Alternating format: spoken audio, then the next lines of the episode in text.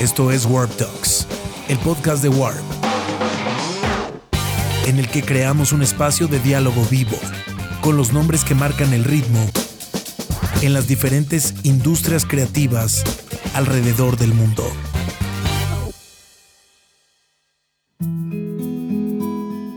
Ya tenía rato que no los veía. Yo a ti, ¿qué onda? ¿Cómo vas? Bien, todo tranqui. Este, pues trabajándole. no ha cambiado mucho mi vida, ha habido como cambios muy, ¿cómo se dice? Superficiales, pero nada Ah, sí. terrorífico. Sí, nada. Ah, bueno. Está bien, sí. ¿Ustedes cómo andan, eh? ¿Felices por el disco? Sí, Sí, sí, sí, sí, claro. felices por el disco y pues ya gi- las giras empezamos en Europa hace, bueno, ya ni me acuerdo, pero sí estuvimos ahí. Lo soñé. Las tuvimos ahí y, y re- ahorita estamos como en un mini break de una semana y para antes de empezar en Estados Unidos. que, que vienen para acá, ¿verdad? Ya bien, bien pronto, igual. El próximo año, el próximo año. Ah, Este, sí, el próximo año eh, ya. Lo que pasa es que ahora eh, dejamos ahora sí que México y Sudamérica para la segunda etapa y también eh, por- ahorita, ahorita es por Estados Unidos y Europa. Sí. Y México y Sudamérica próxima semana, el próxima semana, el próximo año y igual que Australia y Japón y Asia. No, pues va a estar pesado entonces. Con razón no te acuerdas de cuando estuviste en Europa, Gabriel. Oigan, algo que, bueno, ya yendo como a la entrevista, leí el comunicado, escuché los sencillos, no he escuchado el álbum todavía, pero escuché los sencillos y me gustó un montón. Este, y es que describen de que estas composiciones salieron como de un nuevo como despertar, ¿no? Ahora sí que casi casi como espiritual en ustedes. ¿Qué pasó ahí?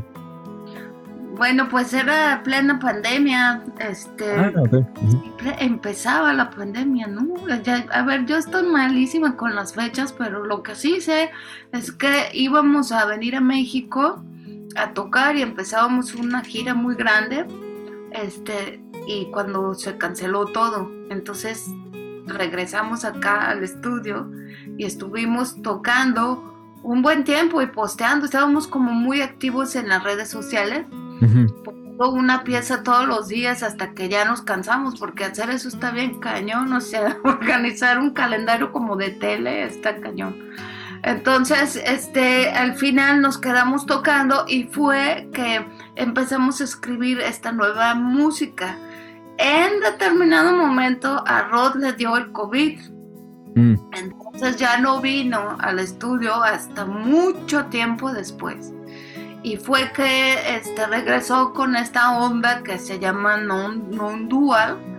Antes de eso nosotros dos siempre hemos meditado desde que éramos, ahora sí que desde que éramos muy jóvenes, Sí. porque o meditas o te vuelves metodista, que te metes de todo para poder este para poder este, pues no sé, o sea, vivir, vivir esta existencia, ¿no? No toda la gente, pero en nuestro No, caso pero sí. mucha gente es metodista, o sea, se meten de todo y nosotros pues le mejor nos, nos mejor la meditación porque aparte es más barato Sí, total. y no tiene efectos secundarios, entonces ya teníamos muchos años meditando, pero como sea, Rod descubrió este, este non-dualismo que es una filosofía de la India, nada más que yo no lo conocía con el nombre de non-dual, yo lo conocía Mm, con otros nombres, ¿no? Pero bueno, ¿quieres contarles tú un poquito? No, pues es eso. Lo que pasa es que mucha gente cree que cuando dices puta tienes este awakening, o, o sea, te imaginas Sí, acá total. como que Ajá. puta, you know. No, pero es dar- darte cuenta se de. encendió sí, acá el chakra, sí. No ves mi chakra, güey, no, no puedes ver mi chakra. mi aura.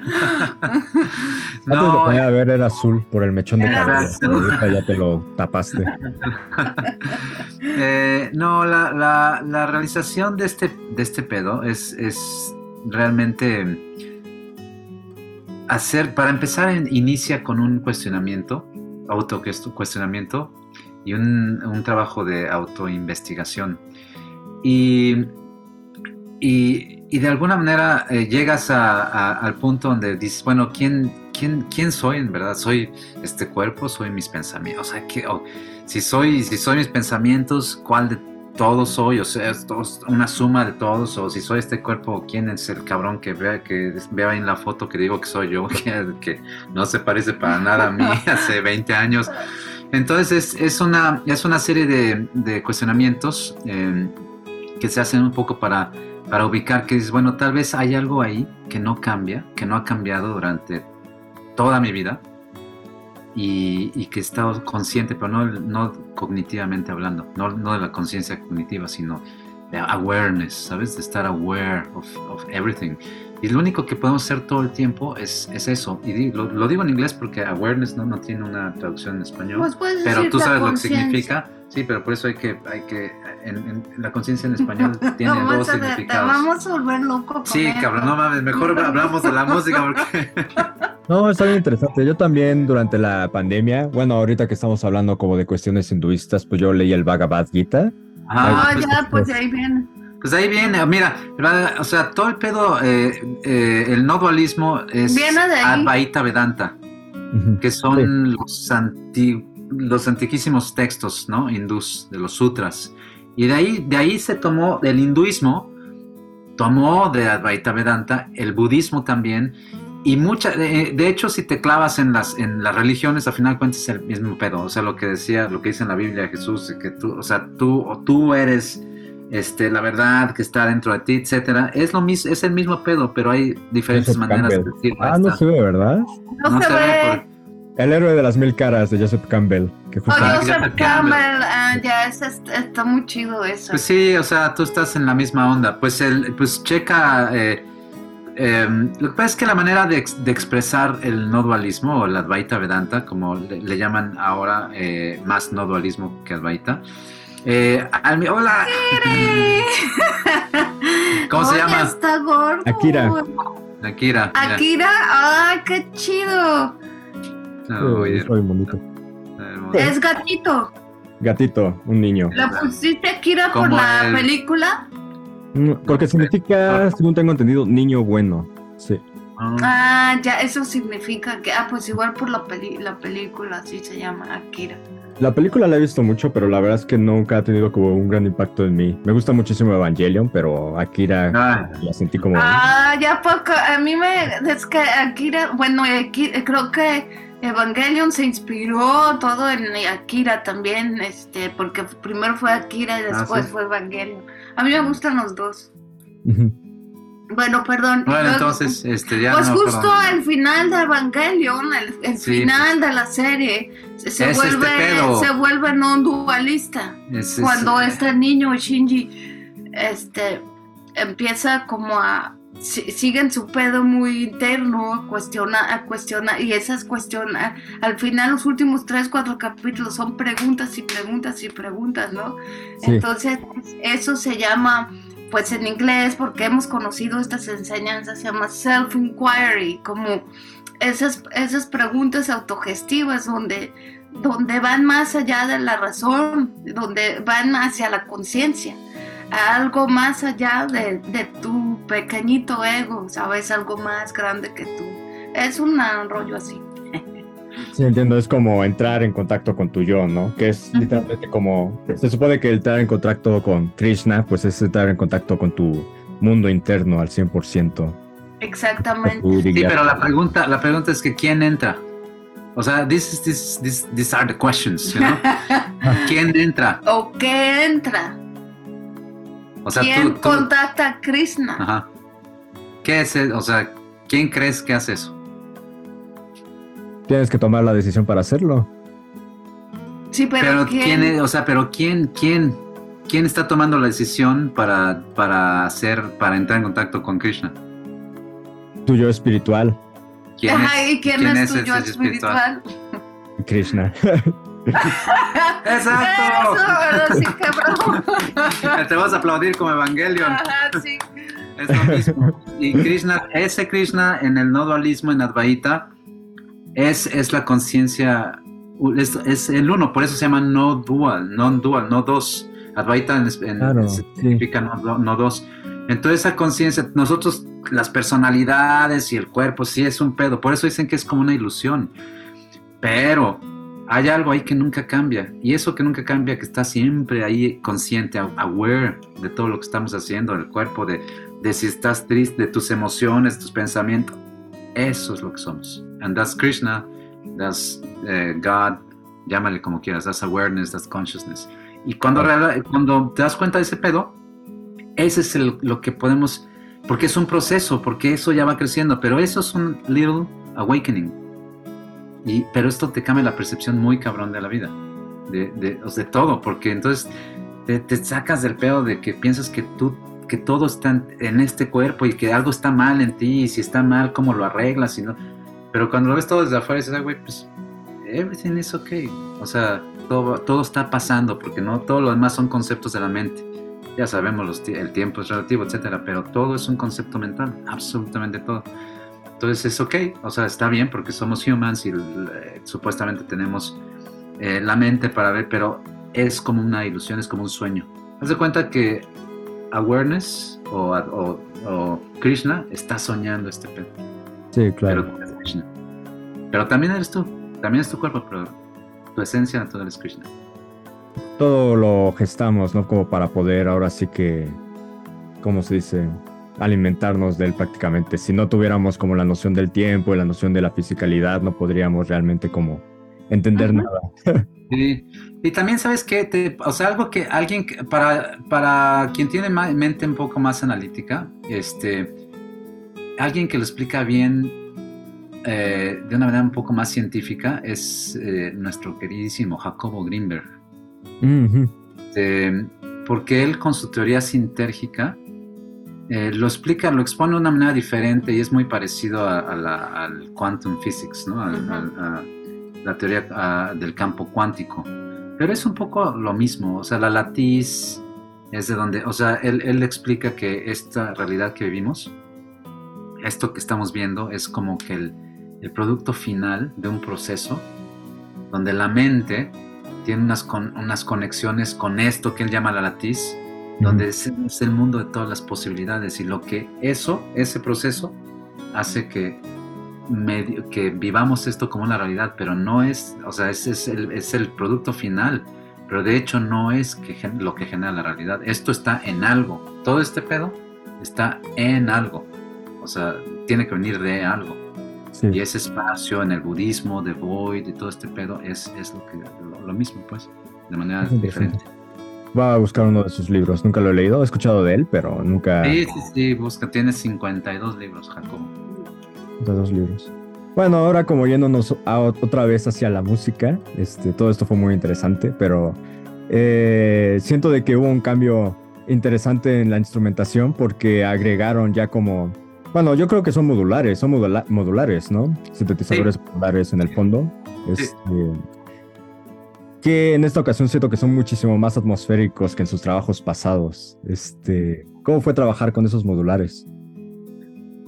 Bueno, pues primero fue este, el proceso, fue escribir la música nosotros, este, con las guitarras. No, en este caso, eh, eh, algunas cosas pensábamos que podían sonar mejor con la eléctrica, en, el, en la guitarra de rock, algunas melodías y algunas figuras. Entonces fue que empezamos a, hacer las piezas. Después, cuando terminaron las piezas, fue que vino la, ahora sí que la onda de, a ver, vamos a, experimentar. a, experimentar y más fue Rod el que se, porque aquí hay, varios juguetes en este estudio. hay un melatrón y yo le llamo pianosaurios a unos este, tecladitos chiquitos que hacen un montón de cositas. tenemos un piano también, entonces este, con eso se experimentó un montón. Como no teníamos en la cabeza la idea de que iba a ser un disco de nosotros, ah, este, pues dijimos, ah, pues qué chingues. O sea, ¿quién se va a estar preocupando si afuera estaba el apocalipsis? Supuestamente el mundo iba a acabar. Entonces, pues nos clavamos a estar así, ¿no? Eventualmente, cuando pasó toda esta fase electrónica, fue que dijimos, ¿qué, qué, sería si pusiéramos una orquesta, no? Si orquestáramos todo esto. Entonces fue un poco así, pero ¿quieres tú contar no, no, no. No, pues lo, lo, dijiste muy bien y, realmente la música nos fue guiando eh, esto suena más chingón con eléctrica. Yo terminé tocando eléctrica 90% del disco, la verdad, 95% del disco. Y, pero pues como no sabíamos que era el nuevo disco de Rodan Gap, no teníamos estas limitantes. Luego se nos ocurrió Ah, sí. de la orquesta y así, pero ya obviamente nos empezó a gustar chingón y al mismo tiempo se empezó a abrir otra vez el mundo. Dijimos, pues qué, qué poca madre, ya tenemos un disco. Ah, está bien interesante porque creo que, bueno, las canciones que he escuchado, eh, obviamente las guitarras sí son el enfoque, pero creo que incluso funcionarían nada más con las texturas y con el background que pusieron, porque sí es, creo que son lo suficientemente complejos y está lo suficientemente bonito como para que funcionara como su propia pieza musical. Y, y me pareció bastante enriquecedor como ver como esos dos polos, ¿sabes? Este, dentro de una misma canción. Ajá. Sí, sí, sí, pues sí, bien, bien eh, apuntado ahí, porque es la idea, porque si te das cuenta, ah, y esto sin quererlo, ¿eh? pero, y mucha gente ahora ya nos ha dicho, ya que salió el disco, etcétera, cuando hacemos entrevistas, nos dicen, bueno, sigue, la verdad es que sí tienen, es, tú tocas eléctrica tocas todo el tiempo, hay, hay una orquesta entera, hay, hay electrónicos, pero sigue sonando a Rodan Gap. Y pues sí, Mm. creo que ese es el, el- el- la onda. ¿no? Oye, te quiero preguntar algo este, más por cuestiones personales, porque estoy pensando en irme un rato a Irlanda. Y me Ah. gustaría ver este, cómo es allá. Literalmente, como para estudiar, vivir un rato. ¿Está chido? ¿Está bonito? ¿Cómo la pasó? Sí, claro. O sea, es un país con mucha historia también, este, y tiene, eh, pues no es el- la parte, no es una ciudad europea, por ejemplo, Dublín, donde se conozca por su arquitectura o por su, sea, como Florencia o Londres o París o cualquiera de esos. Pero Dublín es una, es, es un lugar, eh, bueno, Dublín particularmente, pues una ciudad con muchísima historia. Claro. Hace mucho frío en invierno, eh, está nublado casi todo el tiempo. si esas de esas cosas no te importan tanto, pues está, ahí está. Y pues es vivir una experiencia increíble, un cambio de, de cultura total, porque si te vas a Francia, Italia, España, pues son latinos, ¿no? Entonces Claro, como sí. te encuentras más, más fácil ahí, pero cuando cambias a la parte más sajona, ahí sí cambia un poquito más las cosas. Cuando nosotros vivimos allá, ya, ya han sido muchos años también, entonces hoy en día te puedo decir que va a haber más multiculturalismo, más eh, extranjeros, o sea, te puedo decir eso, ¿no? Entonces igual vas, vas a vivir una experiencia diferente a la que nosotros vivimos, pero, pero qué chido que te, que te puedas dar el lujo de, de vivir esa experiencia. Ah, pues vamos a ver. Estoy viendo a ver si gano una beca para estudiar en Estados Unidos este año. Y si no la gano, ya me voy a ir a, a buscar la de Irlanda mejor próximo. Ay, Pues ojalá, ojalá lo logres. ¿Y ustedes por qué eligieron Irlanda? Um, pues porque la verdad no ten- la verdad simple, ¿eh? conocimos, son- queríamos ir a Europa. Queríamos Eh, toda Europa, o sea, sí. queríamos rolar en toda Europa, entonces teníamos que escoger un lugar primero, ¿no? Entonces, el destino Sí, Nos nos hizo llevó. conocer a una persona que de hecho, es- esto ya fue obra del destino, vive acá abajo. Ah, en serio, wow. Sí, o sea, pero eso ya fue. Eso, conocimos a esta persona hace 22 años, 23 años, y nos, ella vivió en Irlanda. Y nos dijo, ah, váyanse a Irlanda, está chingón, es que, y le hicimos caso tal cual, ¿verdad? Pero nuestra idea era ir Ajá. como 15 días primero, luego irnos a Londres y luego así. Pero pues eso es una locura, ¿no? Pues sí se puede, pero como nosotros teníamos un boleto de sin regreso, nada más el por la pura ida, Wow. pues sí, pensábamos un poquito más. Nos quedamos ahí un año y medio en Irlanda primero, luego ya pero nos empezamos a viajar. acabamos el dinero en una Sí, semana. O sea, es una historia bien larga, pero Sí. así fue muy aventurero.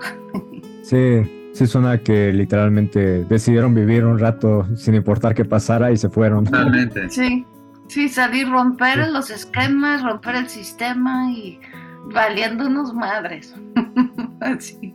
También teníamos 25 años o 24, ya ni sé, cabrón, estábamos bien chiquillos. No, 23, sí, por ahí. Estaban muy chavillos. Sienten que todavía tienen ese espíritu de romper reglas y que les valga madres. Sí, totalmente. Sí, pues es que yo creo que cuando eres así no se te quita. Pero no se trata de un valemadrismo a lo pendejo. Simplemente es, es, más bien ahora yo le cambiaría ese, ese término, decir, aceptar que las cosas son como son, siempre, no, no, no es, no es así, ah, me vale mal y ser así, nada más rebelde sin causa, ¿no? No, porque es, con causa, porque mira, yo por ejemplo pienso que hay cosas de la sociedad que, que nos, nosotros mismos las vamos creando y, y, son cosas ridículas y absurdas y le empezamos a dar mucha importancia a cosas que no la tienen. Cuando pasa el tiempo te das cuenta que no la tenían, que nunca tuvieron esa importancia. ¿Y por qué? ¿Por qué chingados te, te, te tanto? Ajá, ¿por qué le das tanta importancia a lo que piensen los demás? ¿Por qué le das tanta importancia a, a, a tantas cosas que no la tienen? Y ahí sí aplica como me vale madres esas reglas que aunque uno solito se las haya impuesto. ¿Sabes? Es un, como un, un acto de autorrebelión. Sí, sí, sí, total, sí entiendo. Y no te tienes que ir a otro país, eso fue lo que no te tienes que ir a otro país. Nosotros nos fuimos hasta el otro lado del mundo para poder romper eso. Hoy, después de todos estos años, te puedo decir, lo puedes, puedes tomar esas, esas actitudes y esas decisiones sin tener que irte. Nosotros no veíamos otra salida más que huir, como siempre traíamos, traemos nuestro como propio chico migraña, Así como nuestros propios fantasmas y, y, así, aunque cuando eres muy joven pareciera como, ay, pero eres muy joven. A veces cuando eres muy joven es cuando más crees todo lo que piensas, cuando te impones tú solito ciertas reglas, ciertas metas, ciertas tarugadas que, no, que nada más a nosotros en nuestro tiempo nos, nos torturábamos ¿sabes? Entonces ha sido una gran jornada darnos cuenta que pues no, no existe nada así. Nosotros vamos creando todas esas historias. Sí, total. Justamente es como la noción de tratar de soltar las historias que te hacen daño, ¿no? Exactamente y distinguir cuáles te hacen daño y cuáles está bien conservar. En tu identidad, sí, totalmente. Está bien interesante. Oigan, queridos, este, para cerrar la entrevista quería preguntarles algo un poquito más curioso. Este, últimamente la música de guitarra de México ha estado como teniendo un boom comercial como increíble en la noción de los corridos tumbados y ah. este, las mezclas con reggaetón y banda y cosas por el estilo. A mí me gustaría saber ustedes qué ven ahí como musicalmente hablando, si les gusta, este, ¿Cuál es su...? Pues el, estilo, mira, no conozco mucho y, tampoco me gusta mucho el, estilo, pero sí reconozco que hay guitarristas muy buenos en ese... En ese... Eso es lo que hace que tú me enseñaste. Sí, pero no recuerdo el nombre del chavo, pero no es mexicano, de hecho, es, creo que ah, es, No es como... No es mexicano. No, es, mexicano. no, espérame, no. El, el chavo se llama... Hijo, el chavo sí es mexicano, pero su guitarrista no es ah, mexicano. Es de Phoenix o no sé dónde, ¿sabes? Bueno, pero mexicano, americano. bueno, sí, es mexicano, pero nació allá. y, bueno, bueno, sí, pero, o sea. pues no es mexicano, güey. un pinche mostachote. no, no, no. El este, chavo es, chingón ese chavo toca muy bien, pero es, es un estilo súper, o sea, raro. Yo lo acabo de, de, pues sí, como tú dices, está de boom. No sé cuánto tiempo lleva este, este esta música around, pero este estos, estos chavos tocan muy bien, o sea, tocan muy bien la guitarra, es de un estilo muy peculiar, ¿verdad? Y, Pero pues ojalá les vaya bien. Eh, pero no conozco mucho del estilo. ¿Tú conoces algo de...?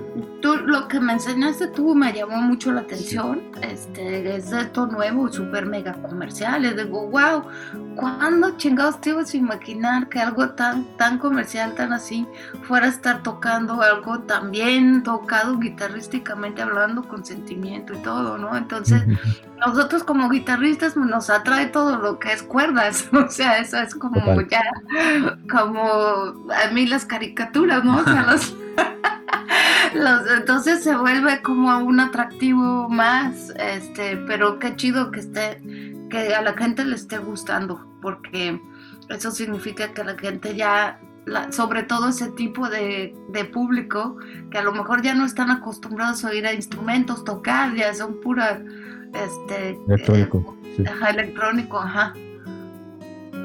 Sí, es otra sensibilidad, ¿no? También es otro tipo de vibración. Ahorita que estábamos hablando sobre Krishna y, bueno, las cuestiones supongo que de los modulares en sus canciones también vienen como a integrar como cierta vibración como un poquito más pacífica, ¿no? Porque Claro. sí es cierto que todas las vibraciones electrónicas, de los celulares, de las alarmas, de la música electrónica también pesada, eh, incluso en el reggaetón y en el trap, pues son vibraciones un poco más violentas, ¿no? Agresivas. Sí, Tienen sí, una repercusión.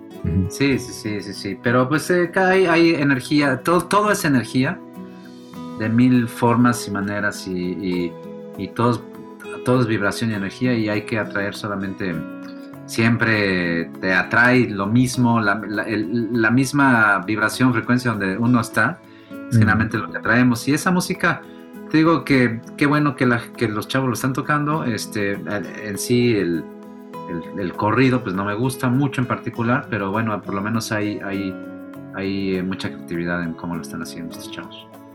De acuerdo. Bueno, este, yo creo que ahí lo dejaremos. Fue un gusto platicar con un ustedes. Gracias gusto, a ti. sí. Pues Les mando un muchas abrazo. gracias, gracias por, vemos, por a ver si buenas nos vemos. preguntas. El próximo Ah, año.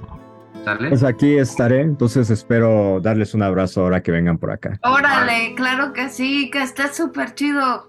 Igual, cuídense. Bye bye. Bye bye. Suscríbete a nuestro podcast y escucha las entrevistas más relevantes de Warp en Warp Talks.